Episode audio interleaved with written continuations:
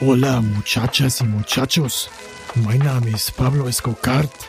Am 16. und 17. März feiert Payment Banking die große Fiesta Mexicana.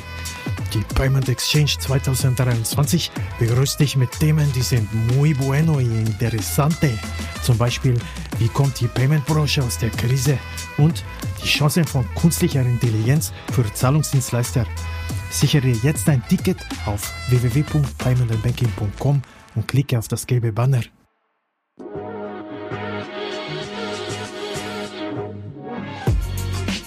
Payment and Banking, der Podcast aus der Mitte der Fin-, Tech- und Payment-Branche mit eurem Host Sebastian Celada Ocampo.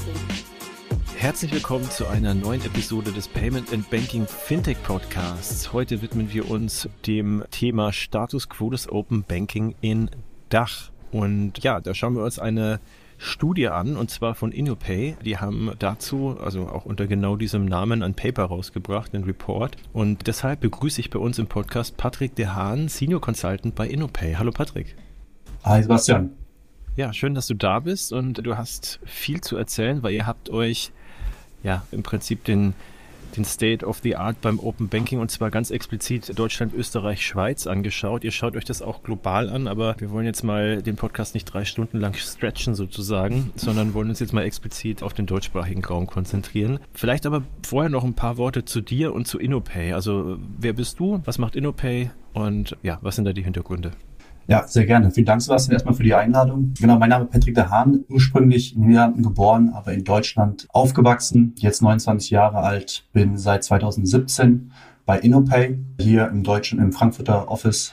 Genau, InnoPay ist auch von Ursprung aus eine niederländische Unternehmensberatung, haben dieses Jahr unser 20-jähriges Jubiläum und seit 2016 eben auch ein Büro hier in Frankfurt, um eben auch genau den deutschsprachigen Markt sozusagen zu bedienen. Und InnoPay ist ja eine Strategieberatung, die sich aber sehr spezifisch auf vier Niche-Themen eigentlich fokussiert. Also InnoPay, der Name sagt ja schon, dass wir aus dem Payments-Bereich kommen, den Zahlungsverkehr, klassische Themen und in den letzten Jahren eben vor allem dann noch die drei Themen digitale Identitäten, Data Sharing und eben Open Finance, Open Banking dazugekommen, was ja auch der Fokus von unserem Podcast heute ist. Und das ist auch das der Themenbereich, bei dem ich mich bei InnoPay hauptsächlich beschäftige. Genau, und du hast ja schon den Monitor angesprochen. Den Monitor machen wir seit 2017 und die Idee damals war, weil damals 2016 ja die, äh, die ersten Banken angefangen haben mit dem Veröffentlichen von APIs auf Developer-Portalen, haben wir uns überlegt, okay, wie können man oder wie kann man diese Entwicklungen sinnvoll tracken, bewerten und eben dann daraus äh, Schlüsse ziehen. Und äh, so haben wir eben 2017 angefangen mit diesem globalen, mit dieser globalen Benchmark und am Anfang war das natürlich noch sehr begrenzt auf ein paar wenige Banken. Eine Deutsche Bank äh, war relativ früh dabei oder eben in Asien, in Singapur. Da war, waren eben die Banken schon etwas weiter. Das hat natürlich durch PSD2 dann Fahrt aufgenommen. Genau. Und wir hatten in 2019 schon mal so einen ersten ja, Status quo eigentlich von Open Banking oder PSD2 in Deutschland uns mal angeschaut, was eben damals noch sehr rudimentär und Fokus auf PSD2 eigentlich war. Und gerade weil das jetzt eben auch schon ein paar Jahre her ist, haben wir uns Ende letzten Jahres überlegt, wäre es nicht immer mal interessant, nochmal auf den deutschsprachigen Raum reinzuzoomen und eben zu schauen, okay, was hat sich da in den letzten Jahren seit der Einführung von PSD2 getan? Genau, das war so ein bisschen der Hintergrund von der aktuellen Studie. Und wir haben ja jetzt im Podcast, unsere Hörer sind eigentlich alles Experten in dem Bereich, denen muss man das jetzt nicht erklären. Trotzdem, ganz knapp und kurz, erklär doch bitte nochmal, was die PSD2 ist und was die bewirkt hat.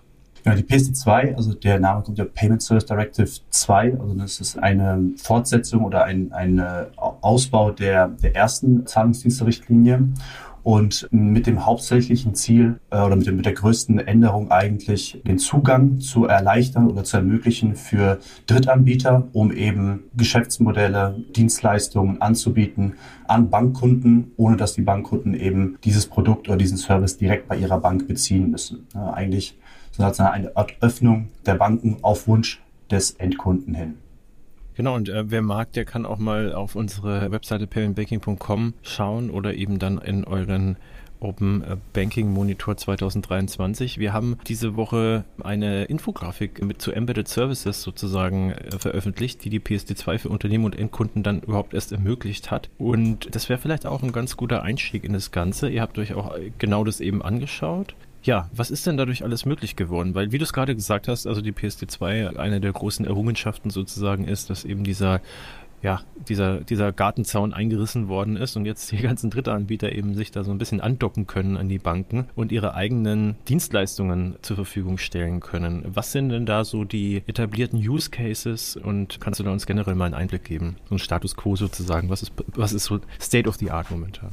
Ja, sehr gerne. Also was sehr interessant ist, die Europäische Kommission ist ja damit beschäftigt, diesen Review von PSD2 zu machen äh, seit letztem Jahr. Und hat jetzt vor kurzem, also es ist auch erst vor ein paar Tagen veröffentlicht worden, eine Art ja, Recap Assessment von den Auswirkungen von PSD2 im europäischen Zahlungsmarkt äh, veröffentlicht. Und da sind eben sehr viele interessante Themen dabei, wie eben, was waren die Kosten, die die Banken äh, hatten, um eben PSD2 zu implementieren, was sind so die generellen Trends, die man beobachten kann. Und ein Thema, was eben auch darin beleuchtet wurde, sind eben genau, welche Use Cases hat denn jetzt PSD2 eigentlich ermöglicht und was sind so die, ja, well established, also die wirklich schon weiter fortgeschrittenen äh, Sachen, die man eben im Markt sieht. Und da hat man Ne, da, da kann man eigentlich Unterschied machen zwischen eben äh, Konsumenten und, äh, und, und äh, Businesskunden. Ne? Und wenn man sich dann anschaut, auf den zwei Achsen hat man hat ja einmal Payment Initiation Use Cases gehabt und auf der anderen Seite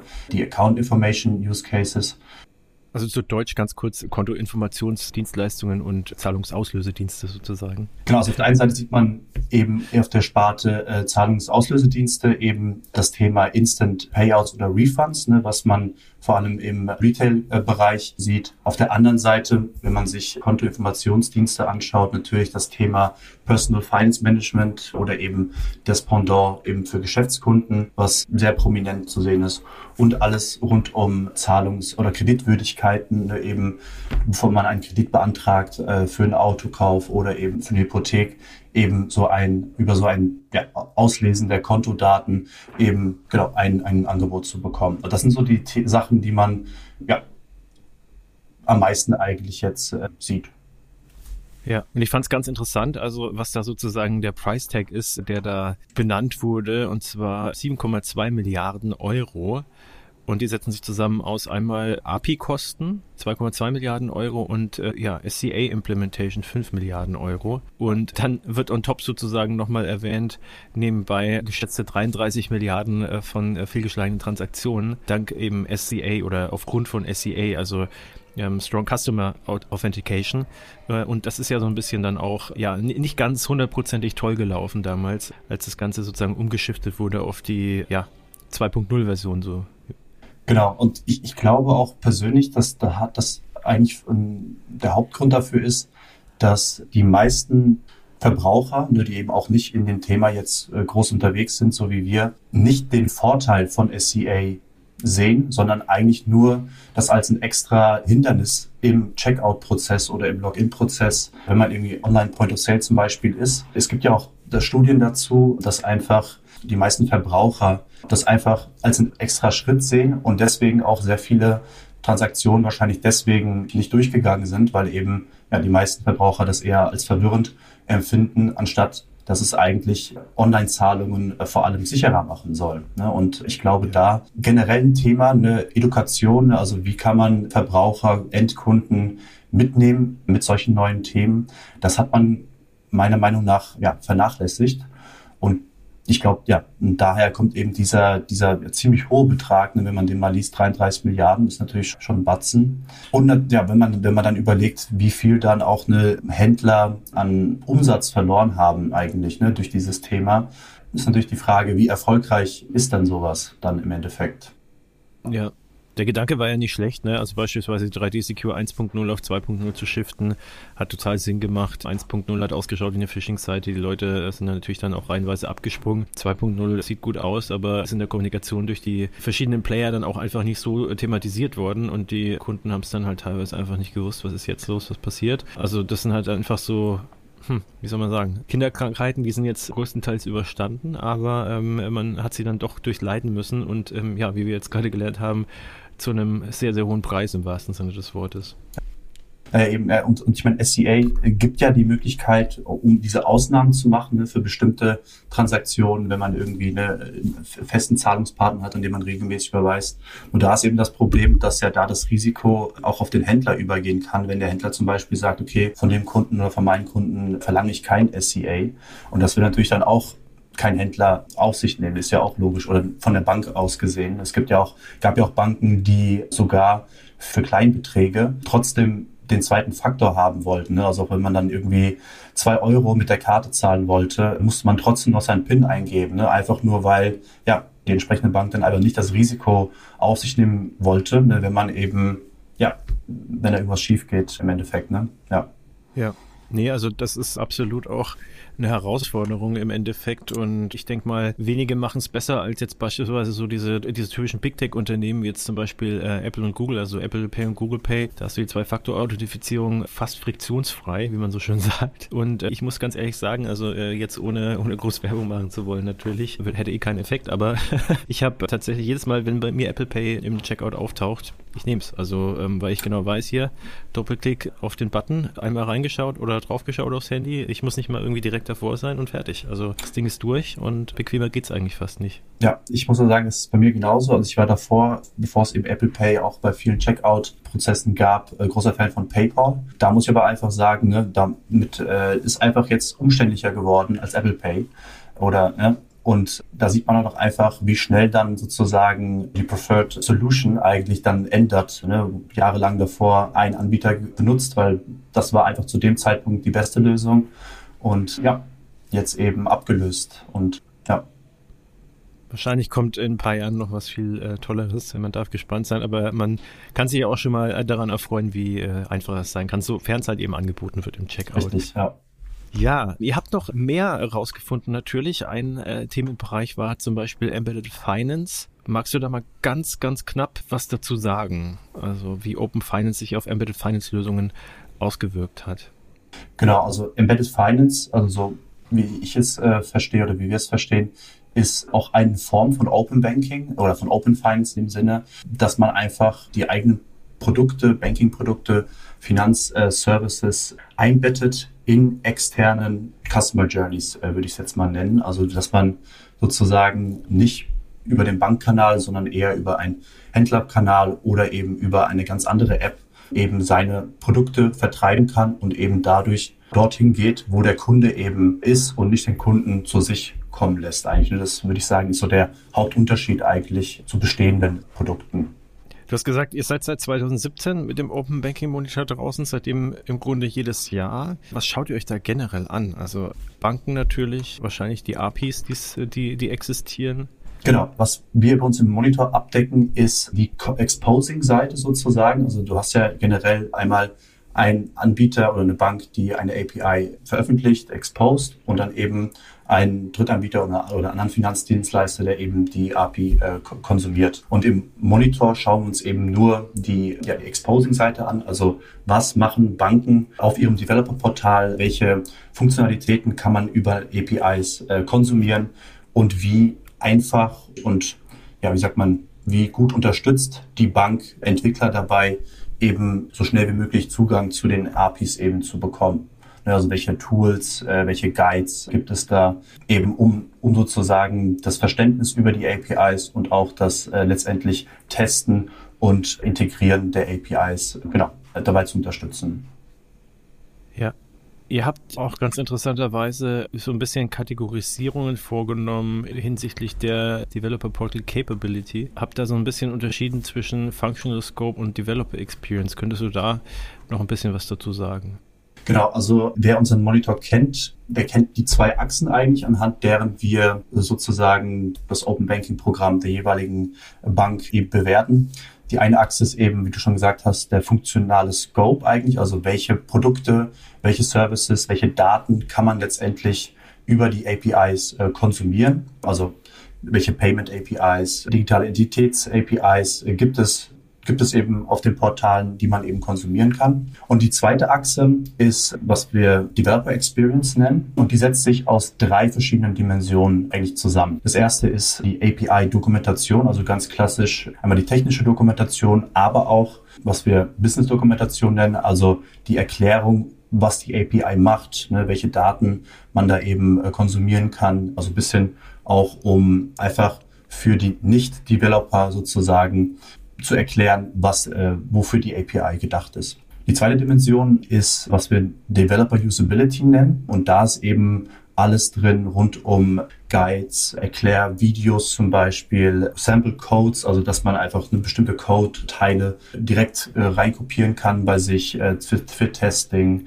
und solche Geschichten. Also alles, alle Tools, alle ja, genau, alle Hilfestellungen eigentlich, die man den Benutzern des Portals zur Verfügung stellt. Und der dritte Bereich ist Community Development. Der setzt sich dann vor allem damit auseinander, okay, wie aktiv ist die Bank in Bereich Blogs, Publikationen, veranstaltet die Bank Events, Hackathons, ne, um eben auch externe Dienstleister, Developer einzuladen, um eben an den APIs zusammenzuarbeiten, ne, also diese Partner-APIs, Struktur aufzubauen, also generell, wie involviert man das Netzwerk, Community und wie aktiv ist man genau auch in dem Marketing von den äh, APIs auf, auf seinem Portal. Genau, und aus diesen vier Bereichen setzt sich dann eben dieser Gesamtscore zusammen. Genau, und um es nochmal zusammenzufassen, also einmal sozusagen auf der Y-Achse habt ihr eingetragen den funktionellen Scope, also je weiter man da praktisch die Achse hochwandert, desto innovativer sind die Unternehmen in der Funktionalität und auf der X-Achse habt ihr dann die äh, Developer Experience anhand dieser drei von dir gerade genannten Dimensionen abgebildet. Äh, das heißt, je weit, äh, weiter man rechts auf der Developer Experience Achse geht, auf der X-Achse, desto ja, besser ist die Erfahrung für die Entwickler sozusagen. Ja und habe dann ja eben da die äh, Banken aus und Anbieter aus der Dachregion mal drüber gelegt und ähm, da wird eine Sache auch relativ schnell klar. Also je weiter rechts und nach oben es geht sozusagen, wie gesagt, desto besser eigentlich. Und so im in dem Quadranten äh, unten links, da befinden sich halt sehr viele äh, Schweizer Banken. Also die Masters sind dann solche Institute wie eben die ING, ING, äh, die äh, experience-mäßig weit vorne ist, oder auch die Deutsche Bank, die äh, auf der einen Seite in der Experience für die Developer laut eurer Definition gut dabei ist, aber eben gleichzeitig im Funktionsumfang. Genau, und dann haben wir eben solche wie die UBS oder halt die St. Galler Kantonalbank, die äh, befinden sich da jetzt äh, relativ weit hinten, sage ich mal. Das hat ja auch einen ganz besonderen Grund. Ne? Ich meine, Schweiz ist nicht PSD2-Raum. Also die sind jetzt nicht hinsichtlich dieser Zahlungsdirektive reguliert. Und das ist wahrscheinlich auch schon die Erklärung dafür, ne? dass die da so ein bisschen Nachholbedarf haben. Und das ist eben eine spannende Frage, wie du schon gesagt hast, also der, das, das Interessante eben, warum wir auch diesmal uns äh, eben diesen Scope bewusst Dachraum und nicht Deutschland angeschaut haben, ist eben, dass man ne, Deutschland, Österreich äh, eben die PSD2 hat und da eben eigentlich, eigentlich ein sehr vergleichbares, tatsächlich vergleichbare Ausgangssituation hat, wogegen eben die Schweiz da einfach einen sehr anderen Weg geht momentan. Der, der, die Aufsichtsbehörde hat da sich bewusst mit Gesetzen, Regulierungen äh, eben zurückgehalten. Ich denke auch, um zu schauen eben, ne, wie auch die anderen Länder eben mit PSD2 klarkommen, um eben dann vielleicht auch die Elemente, die gut funktionieren, rauszunehmen und eben die anderen Sachen eben zu unterlassen. Was Interessant ist auf jeden Fall, wenn man sich grundsätzlich den Vergleich anschaut zwischen marktgetriebenen und eben regulatorisch getriebenen Open Banking Ansätzen, ist das eigentlich, und das sieht man zum Beispiel in den USA, wo es auch sehr marktgetrieben ist, wie auch in der Schweiz, dass eben der Fokus vor allem darauf liegt, API Produkte zu finden, die eben, wo der Markt eben am meisten Nachfrage nach hat. Ne? Und das ist eben in der Schweiz sehr stark das Thema Open Wealth, ne? eben wie kann man auch die ganze Kette von Custody Banks, diesen Asset Managern oder im Portfolio Management System. Wie kann man diese Kette integrieren über eben APIs, äh, um da eben genau in Echtzeit die ganzen Positionsdaten, Transfers etc. gut zu erfassen. Äh, von daher eben ist in der Schweiz vor allem da sehr großer Fokus drauf. Wenn man jetzt vergleicht, ne, also das ist natürlich auch schwierig, dann deswegen eins zu eins Vergleich zwischen der Schweiz und zum Beispiel Österreich oder Deutschland zu machen. Was man aber sieht, ist, dass dadurch, dass im regulatorisch getriebenen Markt eben der Fokus sehr darauf abzielt, dass alle Anbieter so diese Grund, ne, dieses Grundgerüst haben, was ja eben PSD2 eigentlich sein sollte, ne, zumindest schon mal anfangen mit so einem Grundgerüst an APIs flächendeckend in der ganzen, äh, im ganzen Markt zu haben führt natürlich auch dazu, dass man eben zum Beispiel das Thema Confirmation of Funds, ne, diese dritte Dienstleistung eigentlich, die in der PSD2 vorgeschrieben ist, die aber in der Praxis ja sehr vernachlässigt wird, weil einfach der äh, Nutzen sehr begrenzt ist. Das hat man zum Beispiel, zum Beispiel in der Schweiz nicht, ne, weil da eben nicht das, das vorgeschrieben ist, sondern der Markt wirklich das entwickelt, was eben auch nachgefragt wird. Und das finde ich eigentlich generell schon mal spannend zu sehen als jetzt mal Vergleich zwischen den beiden Regionen. Der Grund, warum die Schweizer Banken jetzt in unserem Monitor ja doch weiter hinten liegen, liegt meiner Meinung nach vor allem an der Developer Experience. Also was die Analyse von, von äh, die wir machen im, im Monitor hängt natürlich sehr stark davon ab, wie gut und einfach können wir die Informationen, die eben auf den Portalen beschrieben wird, wie gut kann man die bewerten, folgen etc. Ja, und zum Beispiel, wenn man sich eine ING oder eine Deutsche Bank anschaut, da ist einfach das Portal fast schon selbsterklärend. Ne? Auch selbst für die Leute, äh, die eben jetzt keine großen Experten in dem, in dem Themen sind, kann man relativ schnell und gut sich da zurechtfinden.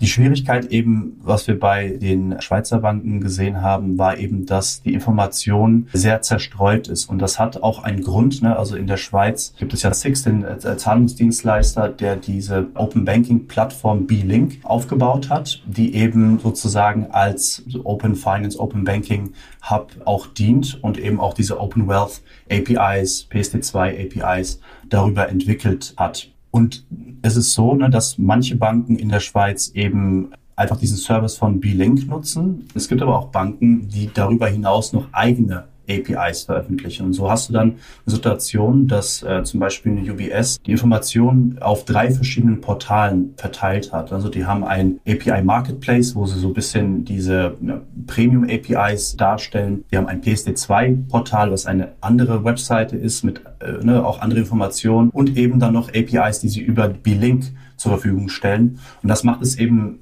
sehr schwierig, jetzt genau zu sehen, okay, was ist jetzt die, die, die richtige Information? Ne? Bei welch, welchem Portal muss ich jetzt sein, wenn ich jetzt äh, mit, der, mit der UBS zum Beispiel in Kontakt treten will? Und das hat sie einfach, und das liegt, glaube ich, einfach auch daran, dass ja, dass die, dass die Schweizer Banken etwas später einfach mit dem Thema gestartet haben und ja, die, die, sagen wir, die deutschen und die österreichischen Banken auch den Vorteil haben, dass sie gezwungenermaßen durch PSD2 mit dem Thema früher starten mussten, einfach ein bisschen weiter, ja, erwachsener in dem Sinne auf dieser Developer Experience Achse ähm, sind momentan. Jetzt wäre es ja ganz gut, auch ein Beispiel zu bekommen für gelungene, aus eurer Sicht gelungene Umsetzungen der ja, Open Banking Möglichkeiten, vielleicht auch ja, aus jedem, aus jedem Land mal irgendwie so eins rausgepickt, wie du jetzt gerade gut erklärt hast. Also ähm, Schweiz zum Beispiel ähm, geht da ja eher so in die Richtung Open Wealth. Wie kann man sich das vorstellen? Jetzt konkret an, an einem Use Case sozusagen festgemacht. Genau, also momentan hat diese Open Wealth, äh, es ist nicht eine API, also es sind insgesamt drei verschiedene APIs, die sie momentan da schon zur Verfügung stellen. Und äh, wenn ich richtig gelesen habe, es momentan zwei Banken, die auch schon angeschlossen sind und drei Wealth Techs sozusagen. Also es gibt auch schon die ersten Banken und Fintechs, die das in der Schweiz schon aktiv nutzen. Und der Use Case ist, also ich denke mal, das, das wird auch immer noch weiter erweitert mit Funktionalitäten etc. Was aber der Haupt Nutzen momentan ist, ist, dass einfach diese gesamte Kette von, äh, wie ich schon eben meinte, von Wealth Techs, von diesen äh, Asset Managern eben Zugang bekommt ne, zu diesen, äh, zu, zu den Echtzeitdaten. Also zum Beispiel die Zürcher Kantonalbank in dem Sinne stellt eben die Daten über APIs zur Verfügung und eben die Wealth Techs und Asset Manager können eben diese Daten konsumieren und können eben den Kunden in Echtzeit über äh, die Informationen von verschiedenen Banken zu verschiedenen Produkten in einer App oder in einer Übersicht eben anzeigen. Also so eine Art Multibanking, nur dann eben nicht für Bankkonten, sondern eben wirklich für Investmentpositionen in dem Sinne. Dann lass uns doch vielleicht mal nach Deutschland äh, auch äh, gleich rüberblicken. Was habt ihr da für ein Beispiel rausgepickt? Besten auch irgendwas, was man jetzt nicht unbedingt als Autonormalverbraucher so kennt. Also ich meine, die typischen Sachen sind ja dann so Geschichten wie vielleicht Contest oder so. Ähm, Genau, das ist der, der Anwendungsfall, den ich mir rausgepickt hatte, äh, weil ich den auch privat ziemlich cool finde, ist diese Digital Wallet von der Deutschen Bank, die sie zusammen mit, oder eigentlich, äh, die sie benutzt haben für ihre Kooperation mit Eintracht Frankfurt. Also Eintracht Frankfurt hat in deren App, Meiner Killer heißt die, eine Funktion, die hat man Mein Pay genannt. Und das Coole ist eben da, dass man, wenn man eben die, die App äh, hat als Nutzer, kann man in der, in der App eine Antragsstrecke anfangen, um eben eine virtuelle Kreditkarte anzufragen. Eigentlich ist es ein sehr guter Embedded Use Case. Ne? Also die Deutsche Bank hat eigentlich diese Antragsstrecke oder die Möglichkeit eben, um diese virtuelle Kreditkarte zu beantragen, in die App von der Eintracht Frankfurt embedded. Ne? Und das Coole ist eben, dass man mit dieser Kreditkarte, die kann man sowohl für alles Mögliche im und um das Stadion jetzt zum Beispiel äh, nutzen. Man kann sie aber auch ganz normal als normale Kreditkarte nutzen. Und das Coole ist auch, dass man eben kein Konto bei der Deutschen Bank öffnen muss. Ne? Also man ist eigentlich, man beantragt nur diese Kreditkarte und kann sie an jede deutsche IBAN eigentlich connecten sozusagen. Und genau, das ist, finde ich, eigentlich ein sehr cooles Beispiel von so einem Embedded Use Case, wo dann auch wieder äh, ne, für alle drei Beteiligten, Deutsche Bank, Eintracht Frankfurt und der Endkunde, eigentlich ein Nutzen entsteht. Also so eigentlich ein sehr schönes Open Banking slash Embedded Banking Beispiel. Das heißt also, ich meine, das ist das, was, was in manchen anderen Stadien sozusagen musst du ja so proprietäre Karten aufladen, ähm, dann hast du dann irgendwie, ist natürlich dann genauso bepreist, dass du dann entweder zu wenig oder zu viel Geld übrig hast. Das heißt, du musst dann nochmal aufladen am gleichen Tag, während du im Stadion bist. Ja. Um dir halt dann irgendwie das dritte Bratwurstbrötchen oder das äh, vierte Bier zu kaufen zum Beispiel. Und äh, am Ende bleibt auf jeden Fall immer was übrig, um dich halt so ein bisschen zu incentivieren, dass du nochmal ins Stadion gehst am besten. Das hast du hier sozusagen als einen der Nebeneffekte nicht, weil du hast ja dann im Prinzip eine vollwertige Kreditkarte und wenn du die dann aufgeladen hast, also damit kannst du überall im Stadion kaufen oder wahrscheinlich auch im Webshop von äh, Eintracht Frankfurt. Und ja, ich gehe mal davon aus, dass wahrscheinlich möglicherweise auch sonst noch irgendwelche Boni gibt. Aber ja, das ist natürlich dann, wie du schon sagst, in dem Fall für alle Beteiligten dann keine, keine schlechte Idee. Ja, genau. Cool. Dann, ja, wenn ich jetzt nochmal irgendwie das Ganze mir anschaue, also was sind denn eure Findings oder eure, euer Fazit sozusagen, also zum State of Open Banking Stand jetzt Anfang 2023? Also welche Learnings habt ihr im Prinzip ja gezogen, nachdem ihr mit diesen Reportern durch wart?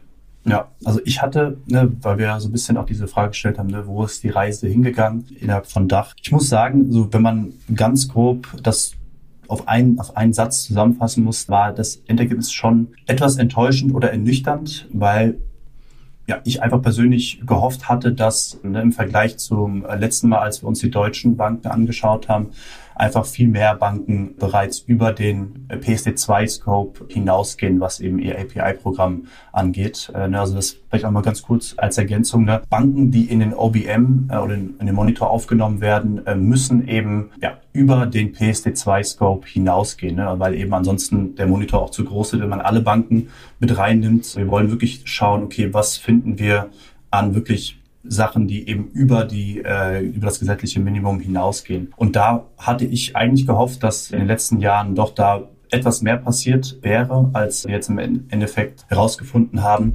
Wenn man sich die Kernzahlen anschaut, dann sieht es auf den ersten Blick gar nicht so verkehrt aus. Also wenn man, wenn man sich anschaut, dass im Vergleich zu 2019, als wir das letzte Mal uns die Deutschen äh, den Dachraum angeschaut haben, ist äh, ne, der, äh, der Anteil an Funktionalitäten, die über PSD2 hinausgehen, um 33, 34 Prozent gestiegen. Hört sich erstmal gut an. Wenn man sich dann aber anschaut, okay, aber wo genau sind dann diese Funktionalitäten dazugekommen, dann sind, sind es doch eine sehr kleine Auswahl an Banken, die eben da das Thema vorantreiben. Also es, man sieht nicht, dass der Gesamtmarkt einfach viele Schritte gemacht hat, sondern einfach sehr wenige bestimmte Banken, die eben auch schon relativ früh mit ihren äh, mit dem API-Programm äh, gestartet sind. In Deutschland äh, sind das äh, vor allem die Commerzbank und die Deutsche Bank, in Österreich die Erste Bank und Raiffeisenbank. Abgesehen davon, also danach sieht es doch relativ ja begrenzt eigentlich aus, wenn man wenn man ehrlich ist und das war doch letztendlich ja auch schade, gerade wenn man sieht, was auch in anderen Ländern weltweit passiert, zum Beispiel in Großbritannien oder auch wenn man außerhalb von Europa schaut, in Brasilien zum Beispiel, wo das Thema wirklich große Fahrt aufnimmt. Das ist äh, leider ja bei uns noch nicht der Fall. Ja, lass uns da vielleicht zum Abschluss auch nochmal drauf eingehen, weil also der Blick über den Tellerrand ja auch oftmals so ein bisschen die Augen öffnet oder auch stark die Augen öffnet. Ihr habt da ja so ein bisschen äh, die Global Open Banking Activity euch, äh, wie du gerade schon angedeutet hast, angeschaut und habt da im Grunde drei Arten von Ansätzen definiert, wie sozusagen ja der Markt getrieben wird entweder oder sich halt selber antreibt. Genau. Kannst du da mal kurz noch ein bisschen Einblick geben unseren Hörern? Genau, also ne, wir haben eigentlich wenn man sich anschaut, Open Banking around the globe sozusagen, gibt es eigentlich diese drei verschiedenen Formen eigentlich oder beziehungsweise darf man meiner Meinung nach auch nicht ganz so schwarz-weiß sehen. Also es gibt einerseits natürlich sehr stark regulatorisch getriebene Märkte, ne, wie eben die PSD2 in Europa, in Brasilien, wo sie eben auch etwas später gestartet sind äh, mit, äh, mit, mit Open Banking, aber eben jetzt schon sehr viel mehr machen eigentlich als wir. Dann hast du Markt, eher marktgetriebene Initiativen, wie zum Beispiel in den USA, ne, wo der auf, wo die Aufsichtsbehörde sich eigentlich äh, mehr oder weniger rauszieht. Und was ich persönlich am, am interessantesten oder am spannendsten finde, sind diese hybriden Modelle eigentlich. Ne? Also wo es zwar keine, äh, ne, keine äh, zwingenden Gesetze gibt, wo dann alle irgendwie bestimmte Requirements erfüllen müssen, sondern eher, dass, dass der Regulator eine Rolle einnimmt, indem er zusammen mit dem Marktteilnehmern schaut, okay, wie kann man das Thema pushen, was, was können wir Aufsichtsbehörde tun, um eben den Markt zu unterstützen, diese Themen weiter voranzutreiben. Also zum Beispiel, ich habe mir ein Beispiel angeschaut in Kenia, äh, in Afrika, was sehr interessant ist. Ne? Die Zentralbank hat da einen Fünfjahresplan vorgelegt, wo eben Open Banking ein Teil von ist. Ne? Also es sind auch sehr viele andere Digitalisierungsthemen sind da mit drin. Aber deren Ziel ist es eben, eine Regulierung zu schaffen, die ein sozusagen ein sehr innovationsfreundliches Framework eigentlich schafft, sodass die ganzen Marktteilnehmer optimal eigentlich innovative Services entwickeln können mit eben bestimmten Rahmenbedingungen. Ne? Also dass man zusammen überlegt, äh, sich äh, Standards anschaut, bestimmte Security-Maßnahmen, Risk-Management, das einfach nicht im Sinne von der Gesetzgeber sagt, du musst A und B erfüllen, sondern hier wir äh, oder wir wollen für euch eine gute Infrastruktur schaffen, damit ihr eben diese Services auch bauen könnt ne, und eben dadurch auch der, der ja, alle Marktteilnehmer und der Endkunde auch letztendlich profitiert. Ne, gerade wenn man sich anschaut in den USA zum Beispiel, wo ja eben der, die Aufsichtsbehörde sich sehr rauszieht, ist einfach das größte Problem momentan einfach die mangelnde Standardisierung. Ne. Es gibt einfach kein Leading API Framework. Ne jede Bank ist sozusagen ein bisschen selber mit dem Thema beschäftigt. Aber gerade weil eben auch, ja, sag mal, die, von die kleineren Banken sich das nicht leisten können, einen API-Standard zu entwickeln, sieht man da auch viele Banken noch ein bisschen in diesem Wait-and-See-Modus, einfach um zu schauen, okay, wie entwickelt sich das Thema, was machen die großen Banken und dann einfach schauen, okay, das, was gut klappt, ne, wo eben äh, auch äh, Use Cases schon live sind und funktionieren, um dann eben auf den Zug aufzuspringen. Ne? Und das ist, glaube ich, ein genereller Trend, der sich in vielen Märkten sichtbar ist. Ich finde es auch recht spannend, dass was die beiden Länder sozusagen an ja, äh, gegensätzlichen Ansichten haben. Aber äh, China ist genauso industry-driven nach eurer Definition wie eben auch die USA. Also es gibt wenig oder kaum bis kein legales Framework, an das sich dann die äh, Unternehmen sozusagen stützen können oder an dem sie sich orientieren können. Und die ja, Marktteilnehmer, die äh, kommunizieren da so ein bisschen untereinander oder wie du es gerade beschrieben hast, warten dann ab und sind dann so in dieser Hab-Acht-Stellung, aber machen nicht wirklich was im schlimmsten Fall. Ja. Was, was aber auch interessant zu sehen ist, ist, dass die Quellen, äh, wo eben also diese Weltkarten dann abgebildet sind mit den verschiedenen Initiativen, ist auch interessant zu sehen, dass je nach Quelle du unterschiedliche Definitionen findest. Also ne, dass zum Beispiel in der einen Grafik ist äh, zum Beispiel Kenia als, äh, als äh, regulatorisch getrieben, in einer anderen Grafik siehst du Kenia als eben diese hybride Form oder eben gar nicht. Da das zeigt, glaube ich, auch so ein bisschen, dass es auch schwierig ist, dass es auch Nuancen sind, wo sich eben das Ganze unterscheidet. Ne? Und ich glaube, 100% marktgetrieben oder 100% regulatorisch getrieben gibt es, glaube ich, nicht. Ne? Es ist immer so ein Zusammenspiel aus, was macht die Aufsichtsbehörde, wie, zu welchem Grad will sie involviert sein, will sie mitbestimmen und eben auch, was ist so ein bisschen der Wunsch und das, was aus dem Markt herausgetrieben wird. Und ich glaube, die Kombination aus beiden führt dann eben zu dem, ja, zu dem Open Banking Ansatz, Also wie gesagt, diese drei Typen sind so ein bisschen als Orientierung. Ich glaube, so schwarz-weiß kann man das auch nicht wirklich sehen. Und die Information ist ja teilweise auch nicht immer verfügbar. Wie würdest du denn das jetzt persönlich oder in deiner Funktion eben äh, als Experte einschätzen? Äh, ist das jetzt für Europa, beziehungsweise wir sprechen ja jetzt von Dachraum, aber wenn wir von Dachraum in dem Fall sprechen, sprechen wir von Europa, wie was die Regulatorik angeht. Äh, ist das ein Wettbewerbsvorteil? Ist das ein Nachteil? Kann man das so noch nicht sagen? Ich meine, so lange ist jetzt die äh, PSD2 auch noch nicht in Kraft. Aber ich denke mal, so einen Trend kann man wahrscheinlich schon absehen, oder? Ich glaube, der Vorteil eben, den die Banken in Europa haben, ist, dass man eben so ein bisschen gezwungen wurde, ne, das Thema, sich, sich des Themas anzunehmen.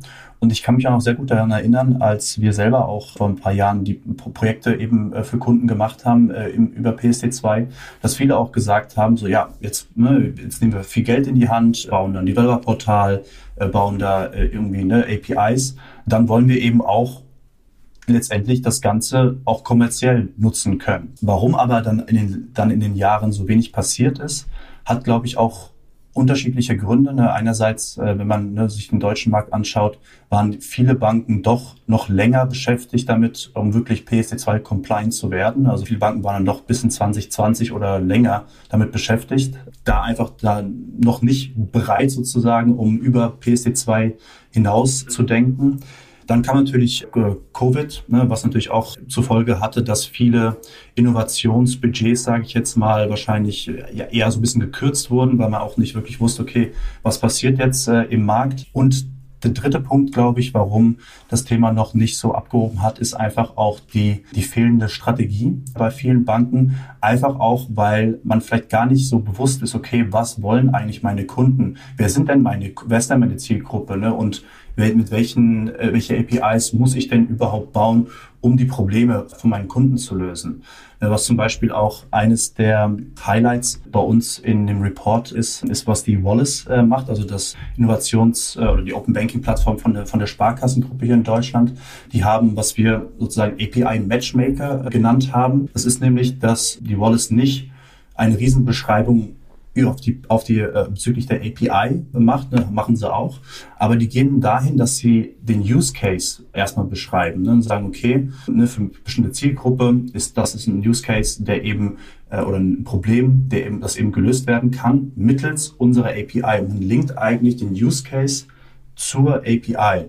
Und das finde ich eigentlich ganz spannend, weil ich glaube, ein großes Thema ist eben auch noch, ich, ich merke das ja auch, wenn ich über das Thema in meinem privaten Umfeld rede, die meisten können damit immer noch nichts anfangen. Und das hat, glaube ich, auch damit zu tun, dass viele Banken auch nicht, also ein bisschen so diesen edukativen Part, ne, was wir auch am Anfang besprochen hatten, kommt da wieder, kommt da eigentlich wieder zurück, dass eigentlich viele Kunden überhaupt nicht wissen, was Open Banking, was APIs für sie äh, bedeuten kann. Ne? Und wenn ich als Händler, der ne, eigentlich auch relativ wenig mit dem Thema mich auseinandersetze, wenn ich dann auf einem Bewerberportal von einer Bank ne, APIs sehe und oder ich komme als Bank zum Händler und sage, hey, wir haben diese coole API äh, gebaut, dann denke ich mir als Händler auch, ja, okay, Glückwunsch, äh, was, was bringt mir das? Ne? Und wenn man eben, wenn man aber eben da hingeht und sagt, okay, äh, du hast ne, diese, diese Hauptprobleme in deiner User, in dem User Flow oder ne, in, de, in deinem Geschäft und wir haben hier eine Lösung gebaut mittels APIs. Ne, das ist ja eher sekundär für den Händler, der will eigentlich wissen, okay, wie kann meine Bank mein Problem lösen? Und wenn man es quasi dem Händler dann so erklärt, okay, hier mit dieser API kannst du das und das machen, um das Problem eben zu lösen, dann hat man einen ganz anderen Ansatz eigentlich und nimmt den Kunden sozusagen eigentlich viel mehr mit an die Hand. Ich glaube wirklich, dass dass man auf diese, auf dieser Ebene weitermachen muss, ne? dass man wirklich den Kunden mitnehmen muss, okay, was können wir mit unseren APIs für dich tun? Ne? Und zum Beispiel im Corporate-Bereich passiert da ja schon auch sehr viel, ne? dass eben bestimmte APIs, eine Integration von ERP-Systemen zum Beispiel, eben da an Bedeutung gewinnen, einfach nur weil das konkrete Probleme der Kunden löst ne? und das einfach dann auch dadurch eben äh, auch für die Banken kommerziell wieder interessant ist, diese APIs zu entwickeln. Herr äh, Escocard, hm? es ist Zeit für die Werbung für die Payment Exchange. No lo ves, me estoy comiendo un helado ahora mismo. Mikrofon ist an. Hola amigos, Entschuldigung, disculpenme. Ich habe gerade ein wenig Eiscreme gegessen. Okay, Sebastian, gib mir das Papier jetzt. Ok, fiesta mexicana es 16, 17 de marzo. Okay, la, la música, Sebastián. Musik läuft. Muchachas y muchachos, am 16. und 17. März feiert Payment and Banking die große Fiesta Mexicana mit Panels und Themen calientes y interesantes. Künstliche Intelligenz, wie du machst deine Checkout perfekt und vieles mehr. Am 16. und 17. März im Tipi am Kanzleramt in Berlin. Sichere dir dein Ticket unter www.paymentandbanking.com und klicke auf das gelbe Banner.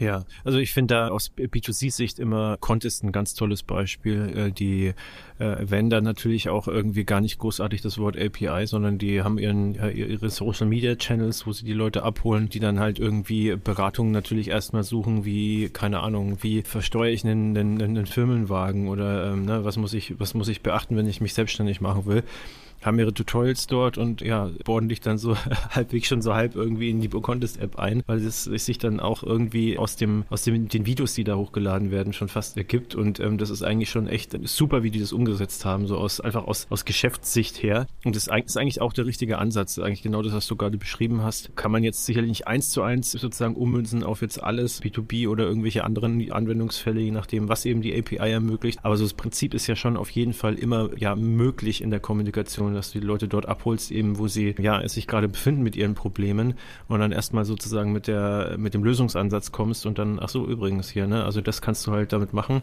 und dann interessiert es dir nicht, ob das eine API ist oder irgendwie ein äh, Gin aus der Wunderlampe, der das dann irgendwie magisch löst, sondern das Problem ist halt im Begriff äh, sozusagen gelöst zu werden, das ist alles, was mich interessiert und dann vielleicht noch der Preis, aber das war es dann halt auch schon, ne? Ja, genau. Ja, Patrick, war auf jeden Fall super interessant, da die Einblicke von dir zu bekommen in euren Open Banking Monitor 2023. Die PSD3 hört man ja auch schon immer mal wieder so ein bisschen was dazu. Also die wird ja früher oder später auch kommen. Wird sicherlich einige tolle äh, Verbesserungen bringen, die für viele Sinn machen, aber wahrscheinlich auch wieder so ein bisschen, ja, dieses Secure Authentication Dilemma vielleicht im schlimmsten Fall nochmal wiederholen, dass man da halt dann auch wieder so Anlaufschwierigkeiten hat, die viel Geld und Nerven kosten. Aber ich äh, würde sagen, da lassen wir uns einfach mal überraschen und ich glaube, ihr werdet dann auch mit äh, hoher Wahrscheinlichkeit ein waches Auge darauf werfen und uns in einem der nächsten Jahre sozusagen im Open Banking Monitor dann da Einblicke geben. Und da würde ich sagen, da freue ich mich schon drauf. Ja, also wie gesagt, äh, vielen Dank und schön, dass du uns da Einblicke gegeben hast. Ja, vielen Dank für die Einladung und äh, ja, wir in der Tat, also wir verfolgen natürlich alles sehr genau und hoffentlich natürlich, oder wir hoffen natürlich, dass wir im nächsten äh, Monitor dann etwas positivere Nachrichten verkünden können und genau das Thema einfach ja, die nächsten Schritte sozusagen nimmt. Und, ja, und wir natürlich auch sehr gerne Banken und andere Finanzdienstleister dabei unterstützen äh, möchten. Also vielen Dank für die Einladung, Sebastian. Und wir sind sehr gespannt, wie sich das Thema weiterentwickelt. Wunderbar. Ja, und äh, unterstützen ist ein guter Stichpunkt, denn zum Abschluss natürlich das, was ich immer sage, wenn ihr uns äh, unterstützen möchtet und sagt, hey, das war doch super interessant und da höre ich gerne rein, ähm, einfach eine gute Bewertung abgeben und uns abonnieren auf eure Lieblingspodcast-Plattform. Das hilft uns ungemein und dann würden wir uns natürlich freuen, wenn ihr auch beim nächsten Mal wieder reinhören würdet. Und ja, dann bleibt mir nichts anderes zu sagen als danke fürs Zuhören und bis zum nächsten Mal hoffentlich. Tschüss. Ciao.